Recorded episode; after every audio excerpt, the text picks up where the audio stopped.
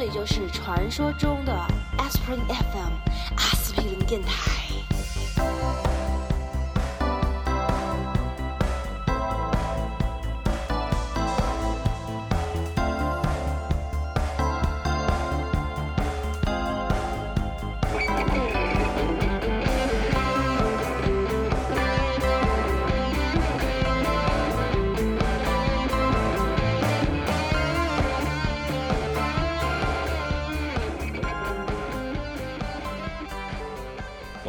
天的话题呢，其实是也不能算赶热点吧，我们打算聊一聊金庸，因为要真要说起来的话呢，实际上我们这个策划已经蛮久了，我们在 但是因为我们的拖延的原因，拖了这么久，实在不好意思。我们在某 金庸老先生不好意思再拖下去了。金老先生都已经等不起了金。老先生觉得说：“我操，我推你们一把吧，你们这这专题老出不来，对吧？”嗯，实际上我们在差不多二十多期的时候，我们是某一期节目聊过这个话题，就是说做媒体的朋友们，他们其实都是有在准备一些专题的。就是某一些大人物一旦要去世，你马上要发稿，对吧？那你发的这个稿呢，应该是加一秒，你什么鬼？你刚刚还讲说不要乱说什么东西，我刚才那一秒是要剪掉的，没关系。他刚说刚才那一秒得剪掉了。你自己刚刚还在讲说我我们的我台不不要讲这些今天没有。做什么。我今天做的功课比较少，只能身先士卒的提供一些这种东西，牺牲自己成全大家你不。是已经提纲了吗？你不是号称有很那个什么的提纲吗？没有，昨天在家躺了整整一天一夜，二十四小时在在床上。真的吗？对啊，二十四小时，我还觉得我在沙发上待二十四小时就牛了，天你比我更牛。而且我不是那种就是在床上玩电脑哦，我是就是在被窝里面睡睡醒醒哦。怪 不得你昨天晚上睡不着，这跟奶茶有什么关系？对啊，刚才在这里怪奶茶，还还说什么现在的奶茶里面有咖啡因什么之类的。你睡一天 No no no no no no no no！我相信我自己的睡觉实力，就是我白天睡一天，晚上还是可以睡得着的你以。前确实是了，就是还是奶茶影响发挥了，我现在也是一样的，而且我现上周就是我只要在，因为最近又很冷，然后还没来暖气嘛，哦所以我就抱了一床大被子在沙发上。所以上周每一天，只要我比如说吃完饭、遛完狗，差不多八点半、九点钟在沙发上开始一一躺被子一盖上来，我大概五分钟就可以睡着。嗯，然后又睡到十二点，就起来去洗澡，继续睡，睡到第二天差不多九点多，就中间还要起来洗就一整周都是这样。那吃饭呢？吃饭是前面就吃完了嘛，就是洗澡是这样，就是因为洗澡之前的那个睡觉睡眠确实是没有规划的，就本来是想看看电视、看看书、淘淘宝、嗯，玩一下狗什么的，但是真的就控制不住的就睡着。下面我向你们展示一下强，计划外，向你们展示一下强大的主持人的功力，就是当一个话题已经跑偏到没得救的时候，你如何把它救回来哈？呀，你这个睡觉的这个情况 很像金庸小说里面练武功的，就是你想还好你，受了伤哎，，我还以为你在家里我还以为你要说你死了以后会一直睡，现在不要那么着急。不是你把你刚才讲的这个继续讲。小小龙女，小龙女练那个什么功，她要睡在一张什么床？不是你把绳子你把你睡觉的这个情况，把它换成练功，或者说你在你在看一本什么书，就很像呃金庸的小说里面，就是这个人物突然就很厉害。你看它里面有一段我记得很清楚，就是讲杨过在海边练剑，你记得吗？嗯，就他差不多有有多就？就有一年的时间什么都没干，就一直在那个海边拿剑对着海对着海浪在砍嘛。从最、嗯从那个他从那个，那他从那个洞里面！爬出来以后，对吧听起来好中二，为什么要去看得下去？你想，你你在家里连睡了三个月，最开始是越睡越香，后来呢就很难睡，很难睡到一段时间，你就一直坚持睡，我就他妈不起床，我就要睡。过了这个坎儿之后，又变得越睡越香，觉。对啊，螺螺旋式上升，是不？是就？那你现在我当时我当时看那一段的时候，我印象就非常清楚，就是说杨过用那个用剑砍那个海浪，是最开始是那个声音越砍越大嘛，就是发出的那个声音，然后后来又变得越来越小，然后再往下练，声音又越来越大，就是它中间有三个坎儿的。我觉得你这个睡觉的这个过程跟这个是有点像的，怎么样强行拉回来，牛逼不牛逼？我觉得你转的非嗯常棒，牛，谢谢谢谢谢谢，嗯，不愧是有主持人命格的人。谢谢谢谢谢谢没。错，没来，哎，我是感觉这专题可以拍成《走进科学》。这里我们大家要就做一个移的姿势啊，就是那个什么，右手抱做一个抱拳的姿势。来，你们来先讲一下你第一次接触金庸是什么时候一？只嗯，哇，因为我们家以前只接触过他只接触过 他不知道我是谁，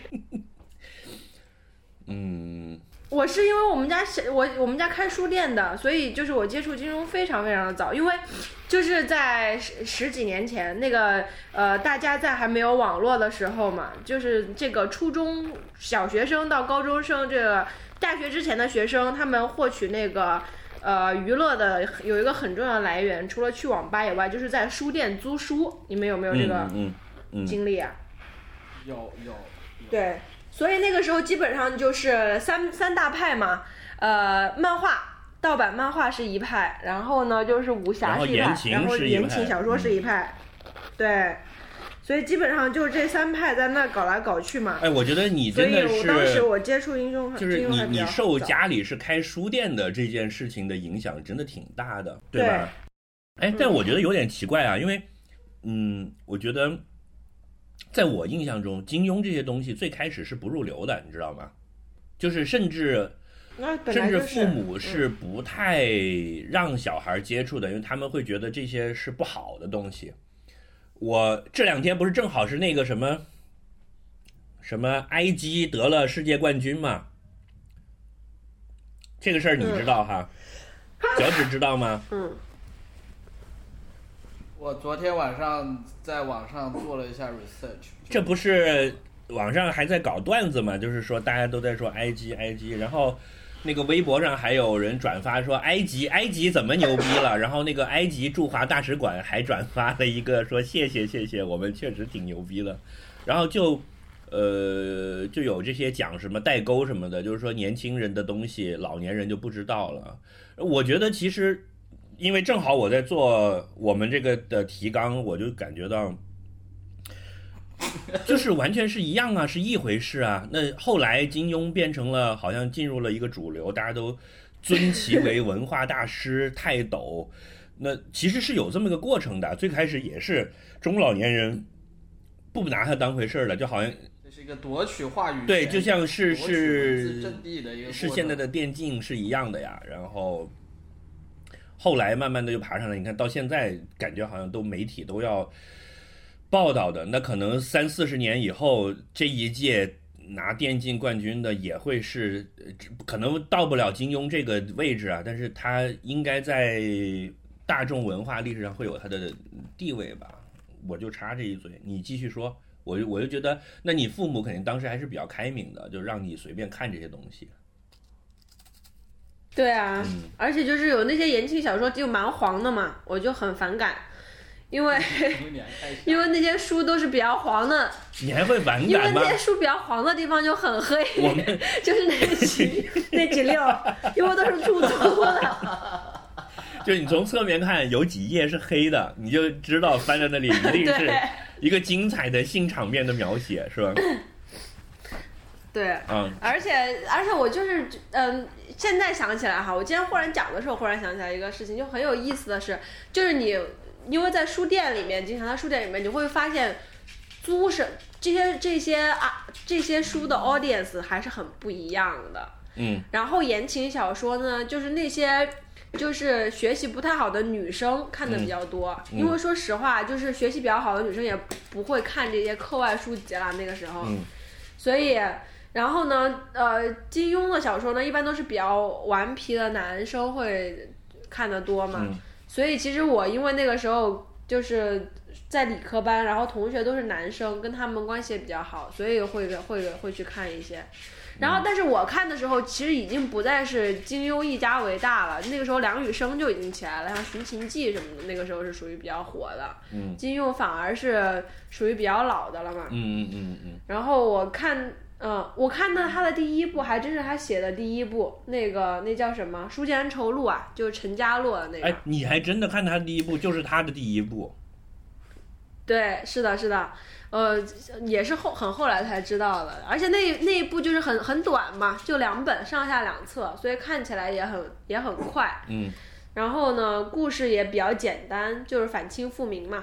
嗯，然后，清所以就是比较浅显易懂。后来就进入，对对对，后来就进入了大坑。后来我记得很清楚，高中的时候看那个《天龙八部》啊什么的，嗯就是觉得哎，怎么还没完？怎么还有那么多？而且人物越来越多，就觉得很烦。但还好的是因为小学的时候就看，还好是因为小学，我觉得。这个这个文文艺作品的呃，就是你去接触文艺作品的时候也很有趣，就是，呃，小学的时候就是看电视剧嘛，嗯所以其实对于这些人物你是有已经有了一个印象的，嗯就比如说段誉就是长得是陈浩民的那个样子，王语嫣就长得是李若彤那个样子。操，这都什么年代了？我靠！对呀、所以，所以那个时候，因为你想那个时候我不识呃，就是识字还不多的时候，就他就已经是他的电视剧为主了嘛。小学的时候。就已经是香港的那一帮电视剧了，那个电那些电视，而且现在想起来，小时候看电视剧其实对于情节没有那么追求，因为你不像现在第一集到四十集可以无缝衔接一直看，所以以前看，哎呀，我家狗一直在那呜呜呜的，我去我去房间好了。嗯嗯。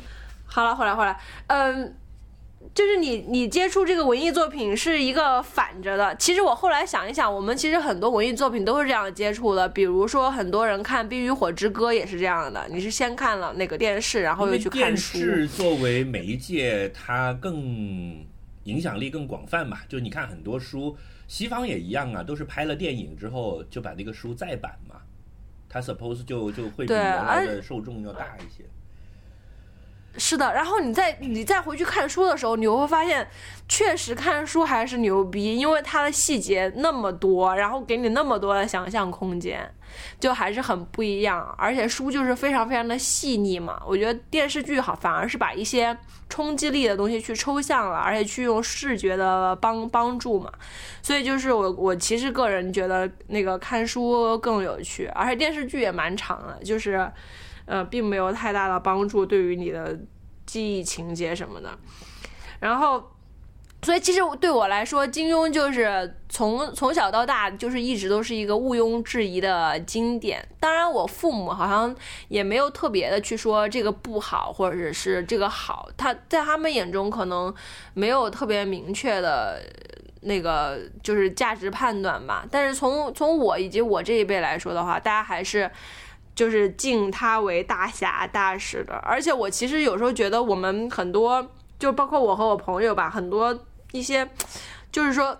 做人的这种理念，然后哎一些对于大是大非的理解，对其实确实还是受到了这个这个的影响是的因为在很多，因为他的书里面其实是有很多这种就是。我觉得是传统中国上面的那种价值传承吧，就是忠孝啊这些，然后包括对于很多爱情上面的理解，你应该怎么样，不应该怎么样，其实包括像这种就是。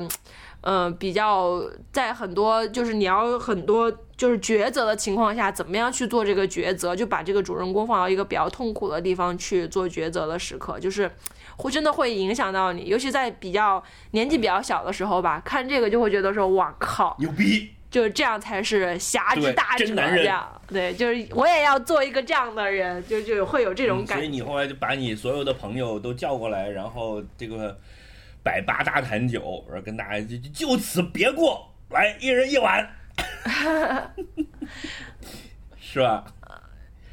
但我觉得你这个还挺特别的，你差不多这种吧看书再看电视剧的。我觉得基本上百分之九十的人可能是不，先看电视剧，先我是先看电视剧，就是但是电视剧是这样，就是断断续续嘛。因为我刚刚没讲完，就是在因为你小学的时候看那个电视是，你没有办法确保从第一集到第四十集都看到，就你每天差不多时间有时间就会看嘛。就小时候所有的动画片和电视都都是这样的，所以你只有一个大概的影响和一个大概的脉络，其实并没有。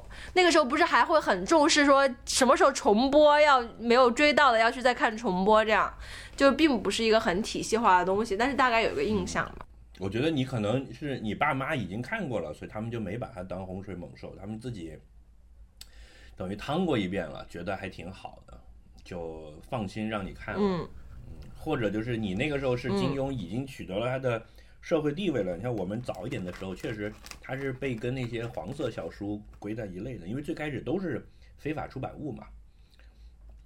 我那个时候金庸已经见过那个邓爷爷了。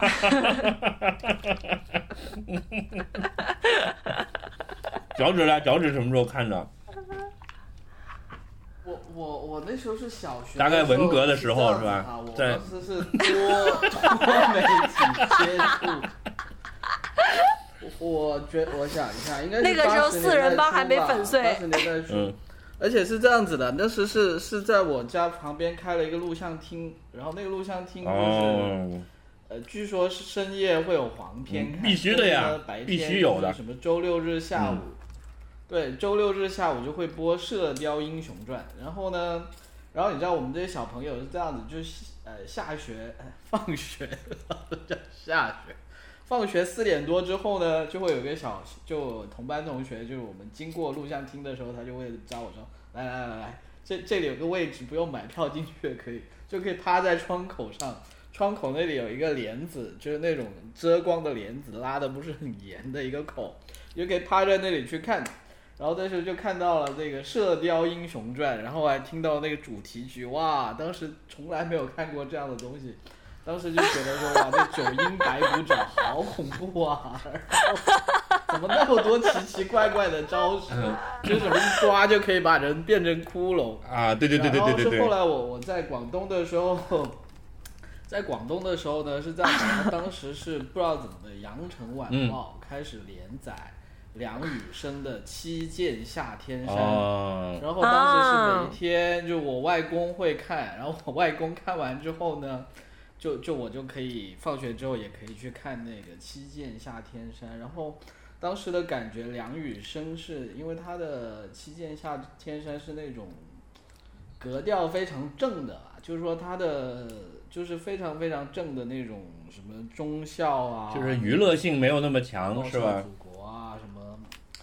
对对对，然后那时候呢，我我妈就因为我舅舅在香港，然后我妈就拿了一本说，这这是你舅舅带回来的，然后她在那里看，我记得是一本，就那本书是那个《射雕英雄传》，然后那是我第一本看见有竖排的繁体字啊的书，然后是那么还那么新，因为因为我以前也看过竖排的书，但竖排的书都是那种。就就放的啊，很旧的嘛，所以当时印象很深，就是说这个好有趣啊。然后我当时感觉就是说，因为因为其实我当时也不知道《射雕英雄传》是什么，但是因为第一它是繁体，又是竖排，然后又很新，然后在我心目中感觉就是一本，就像一本词典或者是一本什么科学著作那样。你等一下，你那时候多？大？很高。我那时候小学吧，小学三四年级吧。哇，你这个这么幸福，小学三四年级吧。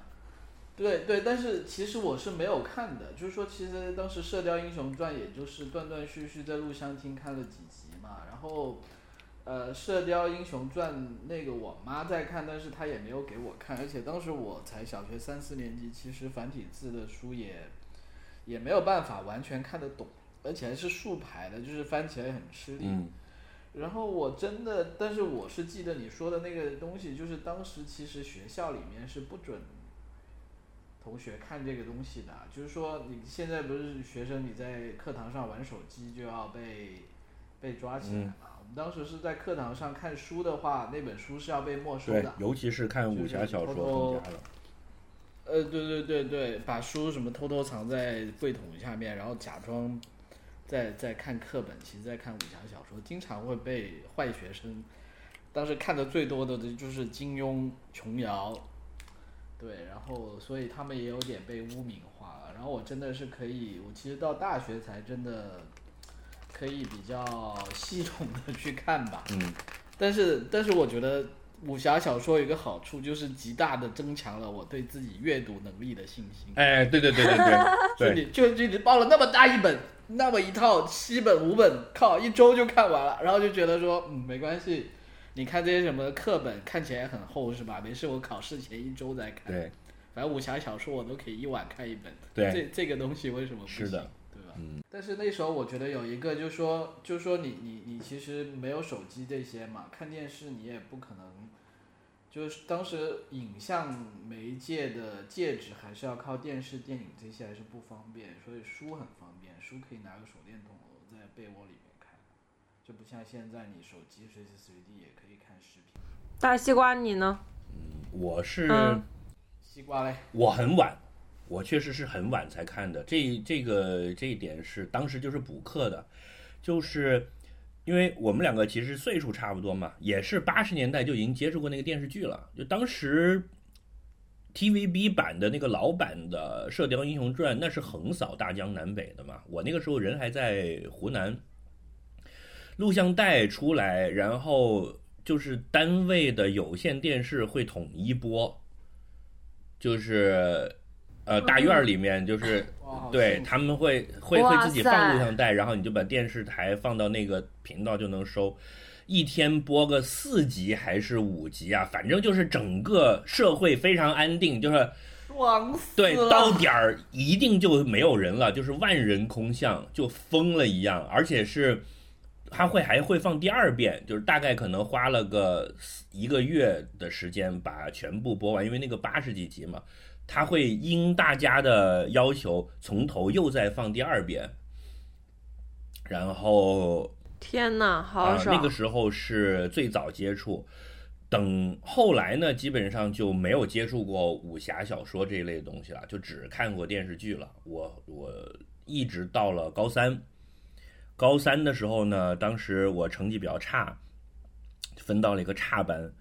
然后我那时候在长沙念书，长沙的这种所谓的重点中学，那是竞争很激烈的，是把呃，就是全年级的排名是完全按照你的年级排名来分班的，就第一名到第五十名是一班，第五十一名到第一百名是二班，一一百零一名到一百五十名是呃是三班，是这么排的。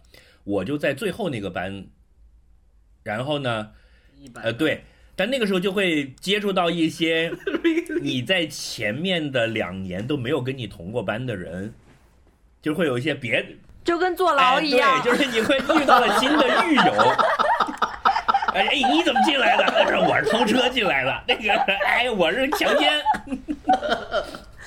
技能互换，技能互助，然后。于是大家就我那个时候呢，就是到了高三呢，就来了一个以前隔壁班的一个小子，就是我们基本上前面两年打过照面，但是没有在一起玩过。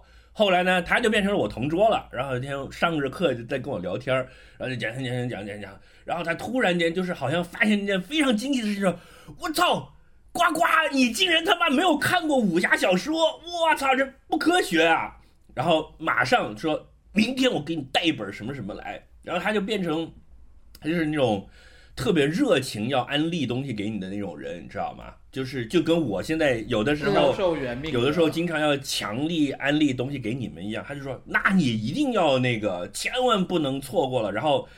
从哪一本开始看，先看哪个，看了哪个？你再去看哪个，他把这些全部都给我安排好了，然后每天就给我给我带天啊，书，你现在是不是遗传？你现在这种安利技能是不是遗传的那个时候？这不叫遗传吧？他又不是我爹。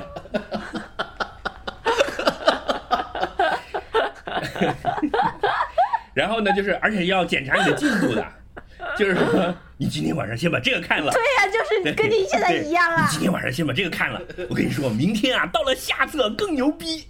然后后天我把那个什么什么什么给你带来，你先把这个上下册看完，后天你开始看那个什么，就这样。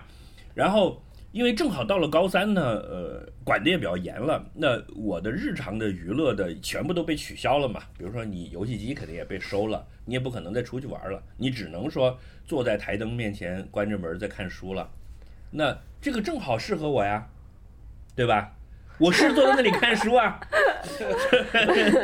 那 因为我那个时候在 我爷爷奶奶家，爷爷奶奶又不会管你说你看的是什么书，你做题了没有？看的什么书他只会觉得说，哎呀，这嗯，孙子这个最近真的好啊，真的是是吧？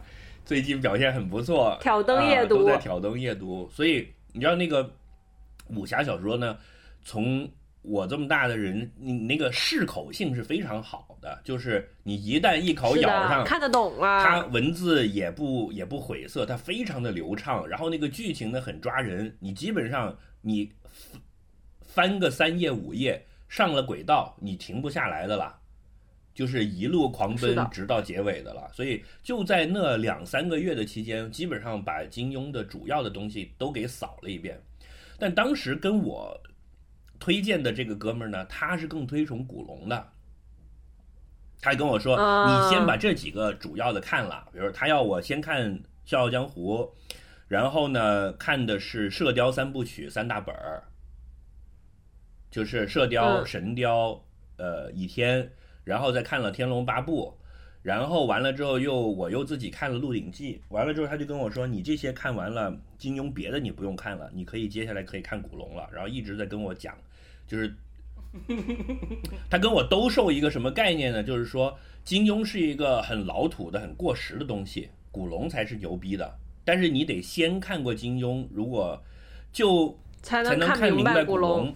有点像什么呢？我后来回想这个事情，有点像我们现在的这个，比如说我要推荐一个比较 cult 的 film 给你，就是电影里面，比如说我要把 Quentin Tarantino 安利给你，那你得看过之前的一些犯罪片，你才知道他那里面有很多恶搞的梗，或者说他有一些突破的地方。对，比如说八而且你知道他牛对，比如逼在哪说八恶？人上他的上一部片是八恶人是一个西部片，但你要看过以前的老的经典的西部片，你才知道他的这个突破突在哪儿了，对吧？但是呢，是他的这个这一套是当时呃比较流行的一种说法，我觉得这个说法一直到我可能最近前十年前吧，我都还是掰这套说法的，就是古龙其实比金庸要更更牛逼的，金庸呢过于的保守和城市化，就是他很很有点庸，就是是很老派的价值观。古龙是真正的说的太多古。龙是真正的侠，你看从他们两个人的人生，自己的人生经历也是这样的。金庸其实是一个生活很很中规中矩的人，对吧？嗯，古龙是一个喝大，酒的，就是一个人是跟政府关系很好的，也当当着什么特区基本法起草委员会的人，一个是他妈在夜总会喝酒喝死了的人，哪个谁是真正的侠呢？你想跟他们武侠本身这个概念去做对比的话，但我后来又不这么认为了，就是我一直到了嗯，嗯可能我三十岁以后看的东西多了之后，我觉得其实古龙的造诣并没有金庸高，这个东西我们可以待一会儿我们再展再再再。展开来讲哈。我的大概一个接触的过程是这样，但是我并没有读很多古龙的东西，因为这个哥们儿在强力给我安利的、给我排好了课程表的这个过程呢，由于高考的到来就 被中断了，然后一直到了上大学。上大学之后呢，就有一个很重要的事情发生了，就是我当时找了一个女朋友。我女朋友是一个很爱看书的人，你知道我的前半生是其实不是跟书的关系没有那么接近的，我是嗯嗯对，半路出家，前前半生是直到高中毕业，啊，对啊，那你想，呃你你差不多，你假设我现在三张多的话，对吧？那十十八岁是不是就是个坎儿呢？你你三十六岁前十八后十八嘛，对吧？四万啦，好，嗯。明白，我就是跟你确认一下啊而已。然后呢，这个其实我我的这个第一任女朋友对我的人生塑造是真的起的作用是非常大的。你后来回想起来，现在是在呃告不是不是白吗？就是你你有个人生轨迹嘛？你还有在听我们没有没有没有，那你所谓出门遇贵人嘛，对吧？那我的我的 后来的很多事业呀、什么的，好好的、很浪漫的谈恋爱，讲恋爱时突然来一句“出门遇贵人对。然后那个时候有一个重大的事儿，就是金庸作品集的三连版在大陆发发行。这个其实基本上是一个把金庸在呃中国文化界的地位定定了一个基调的一个事件。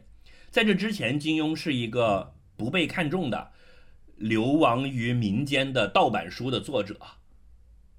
他就是嗯呃，怎么说呢？在没有正式发行之前，在你讲的没有跟邓爷爷接待之前，大家是分不清嗯金庸著、全庸著、金庸名著、金庸新著那些，就是主流价值观里面是把他们归在一类的，就是地摊儿上卖的那些破书、盗版的杂牌书、港台流行文学、精神鸦片、毒品，青少年看了就着迷，然后就被害了。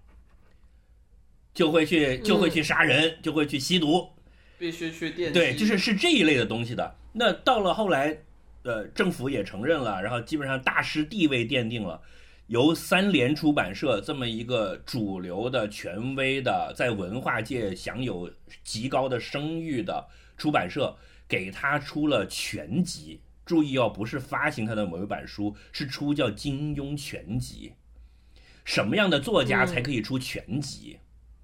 全集基本上就是一个盖棺定论的感觉了，对吧？就是把你在文学史上的地位定下来了。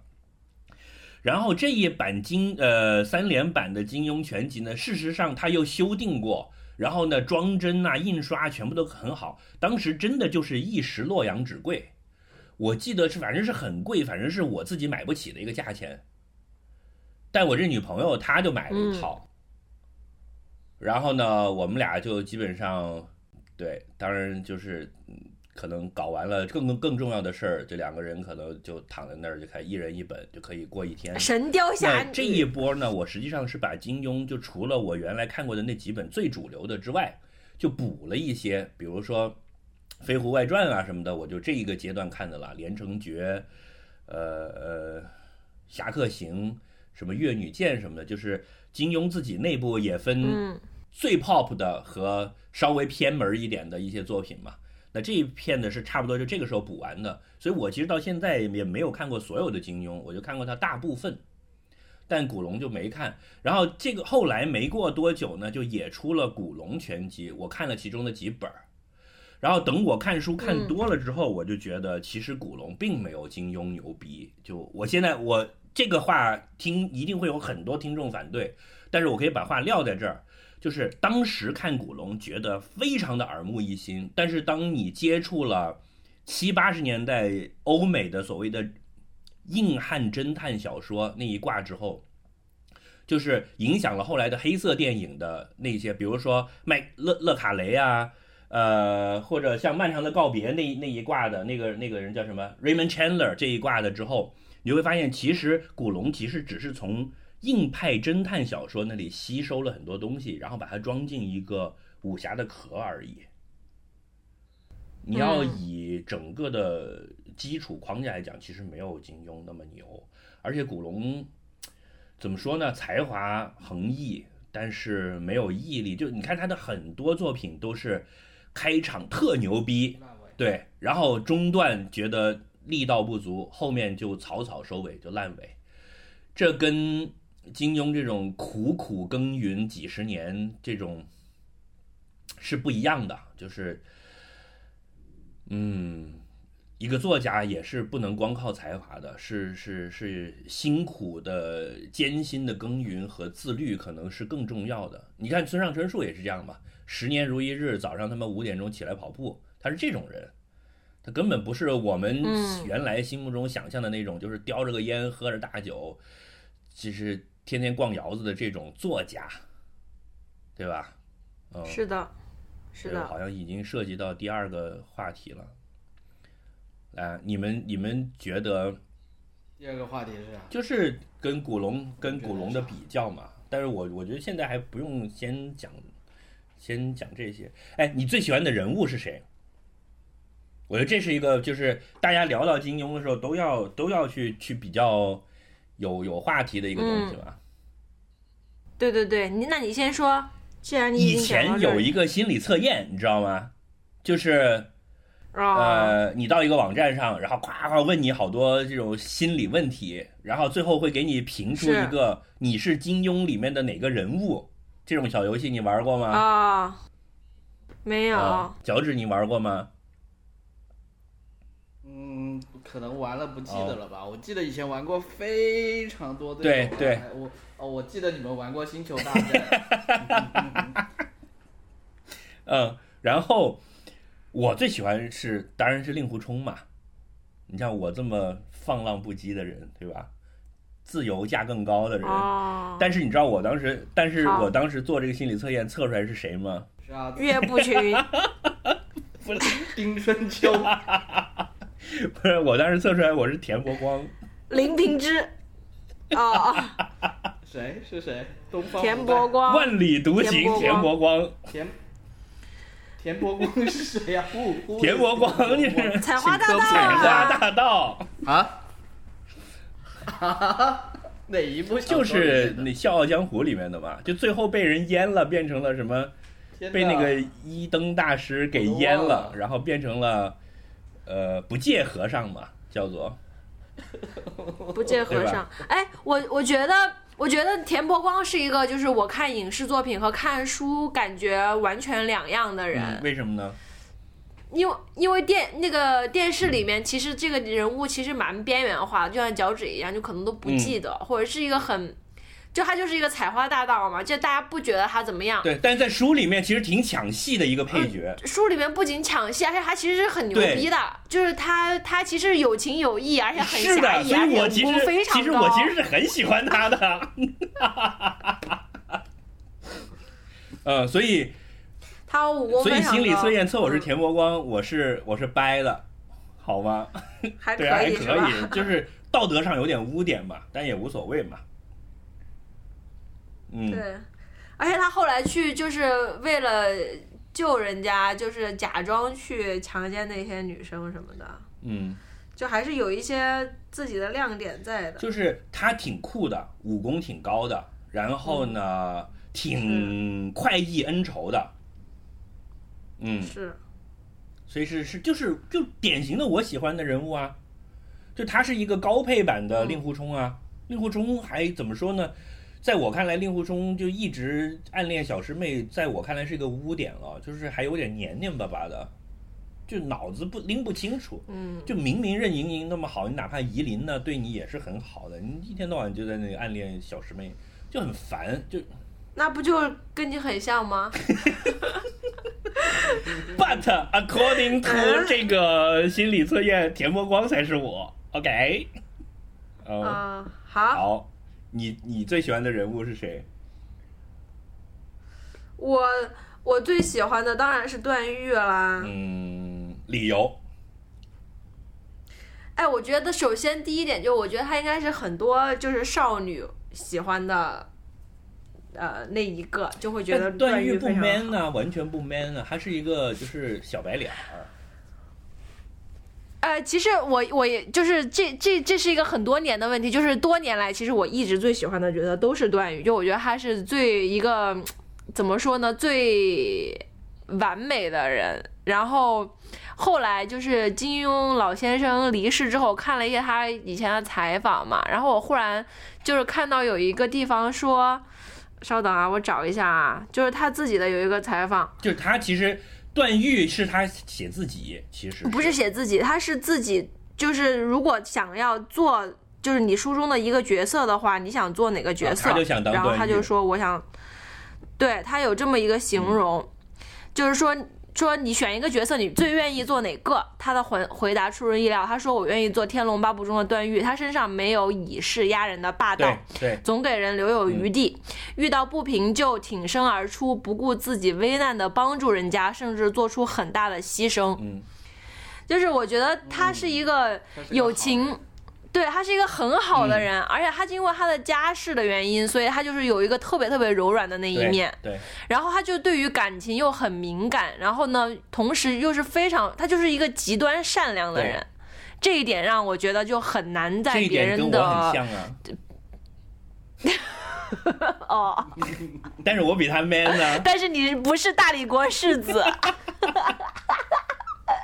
家里没有皇位要继承，也没有很多妹妹，他就是一个完美的富二代啊，就是教养又很好，又很可爱，而且他其实年，其实书写里的写他的时候，他年纪很小嘛，只有十几岁嘛。就是他也没有一个 purpose，就是家里父亲逼他练武练武功，他不想伤害别人，所以他就逃学，相当于就是我不想练武功，我要练佛法。然后那个去遇到了王语嫣，我一直一直就是印象特别深刻，就是他刚。以现在来讲，是的，非常非常白左，他就愿意牺牲自己成全一切嘛，就是就是就是一个这样的人。但同时还有就是对于情谊就是体体验很深，又不是一个讲逻辑的人，他又很有生活情趣。我一直都记得，他就刚出场，他去那个江南那个王语嫣家里的时候，就看到那个呃他们种的那个花嘛，月季。然后就评论，他说他这个花怎么样，就讲的头头是道。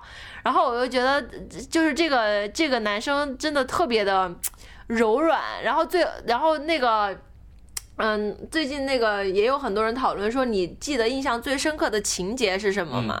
然后其中就有一个，这是我下一个想问有一个情节我看就是嗯，对，有嗯、对，有一个情节大家觉得深刻，印象蛮深刻，但不是我情最印象最深刻的啊，就是但是有很多人都说到，就是呃，在他们跟那个呃。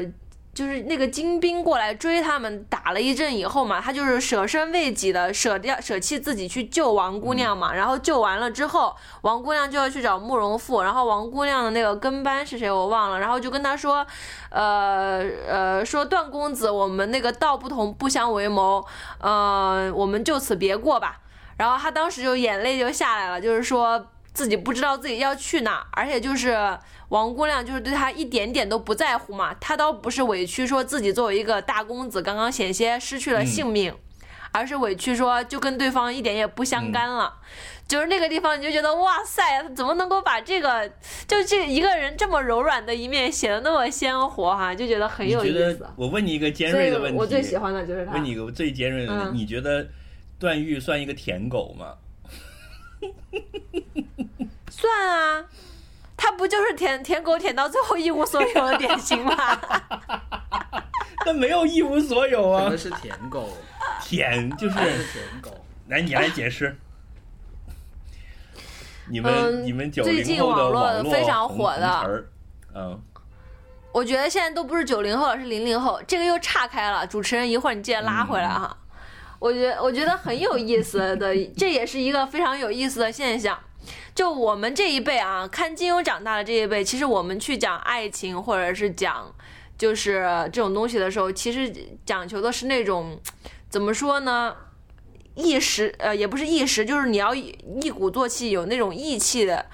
意气风发，然后全情投入嘛，对吧？就是我们的价值观里面是这样的，就你爱一个人就为他，对，就是 all in，然后就为他就是上刀山下火海，他之后我再也没有这样的，大家都是这个价值观嘛。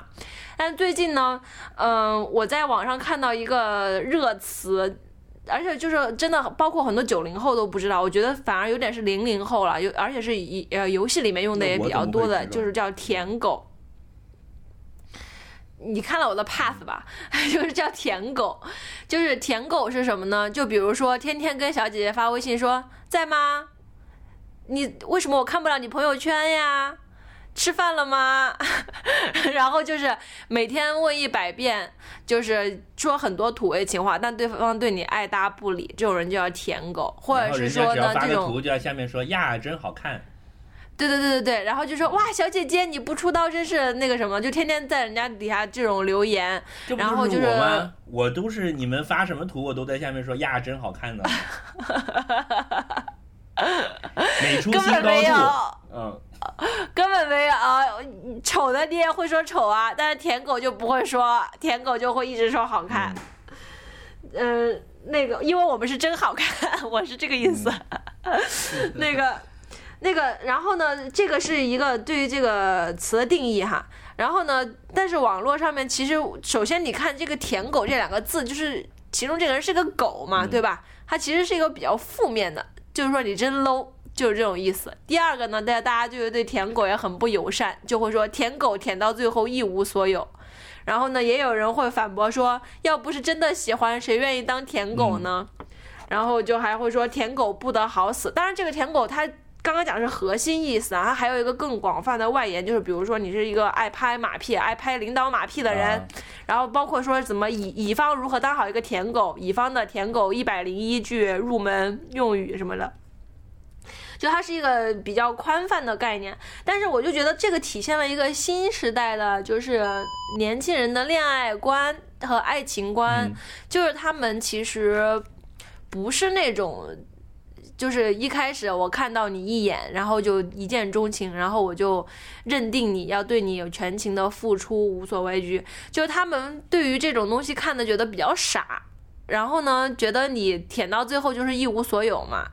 就是一个更加，我觉得是一个更加世俗和现实的一个一个爱情爱情观和爱情态度嘛。所以你这样反过来一看的话，段誉就是一个名副其实、明明白白的舔狗。就是可能年轻人会不喜欢他，但是老一派的老派人就会觉得他这个人非常的有情有义这样子，但年轻人就可能觉得他太傻。讲完了，所以脚趾你，脚趾你对舔狗怎么看？我只是刚刚接触到这个说法了，所以我觉得还挺新奇的。就说，竟然有人 就说这是真实存在的人吗？对呀、我很多很多人就是这样的。对，但但是呃，我我我当时看到这个概念的时候，包括有很多网友 P 了很多图啊，就是狗啊什么的，就是我当时概念就是觉得好好又好笑又很伤心，就我自己是觉得就是很符合现在的丧文化的这种东西嘛我。自己是这么感觉哦。第一个感觉就是说，就应该这种人也不是新新出现的一类人吧，他只是一个新的词，就是说，对，只不过是换了一个新的词儿来形我觉得他背。后是不是那种，就是有一类人，他是极力避免所有的冲突，就是那种叫什么，就是他会讨好型人格。恶，对，厌恶所有的这种 confrontation，对，冲突就是，但是但是也不是啦，有人也不有人是啊，会去因为嗯，很多人他只是佛系啊，他就是可能就走开了嘛。他虽然不讨厌冲突，但是他他可能就是避而远之。但是舔狗是一种就是无底线讨好他人，对吧？是的，而且我觉得不是无底线讨好他人，他也是那种是一种姿态，就好比之前就好多年前流行的，就是说拜拜，我去洗澡了，就就女神就会说这个嘛。那其实你现在看舔狗这个概念，就是对应的那个被说我去洗澡的那一方嘛，就觉得屌丝嘛？对，就觉得他很无趣、很无聊，然后天天在那问你干嘛，你在干嘛，你在干嘛什么之类的。我怎么看不了你朋友圈这种？就是屌，就是类似于屌屌丝嘛，就是把它把它变成了一种屌丝，但是你再把它外延化，就是说一个但你不一个他跟屌丝又不太一样的地方，是他的这态度，个点就是为什么我要问你，嗯段誉算不算舔狗？因为段誉在一切我们正常的意义上，他都是一个富二代，他是算舔狗，算舔狗。但只不过是在爱情里面，他比较卑微而已嘛。我觉得都不是，张爱玲讲的，就是你爱上一个人就低到尘埃里，就其实就是这么回事儿。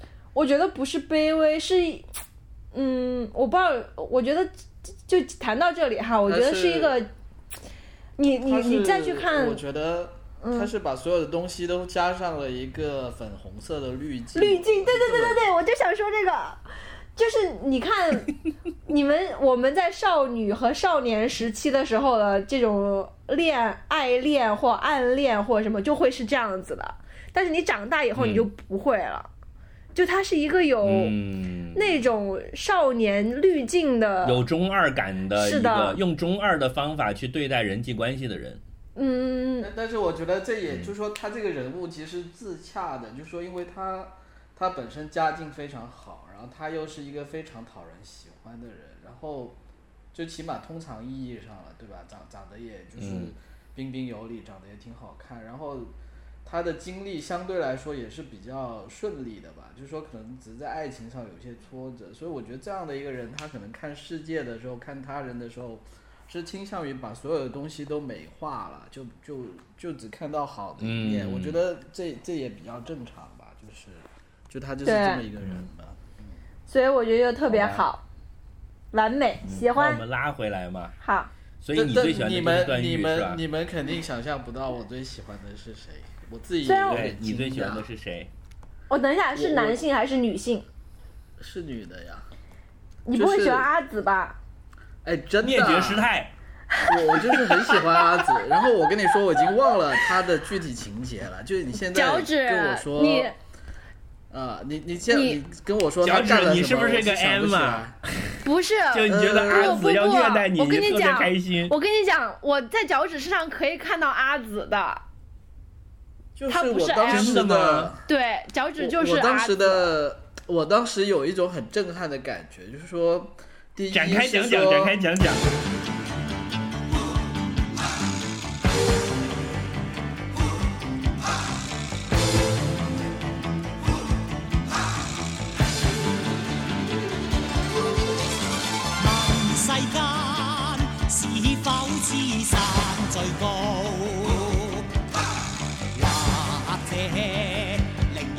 起。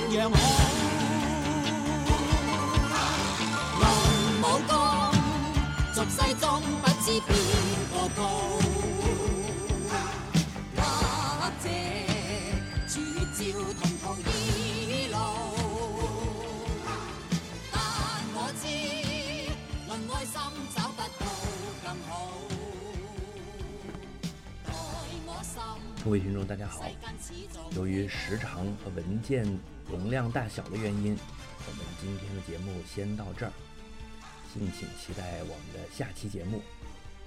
回头见，拜拜。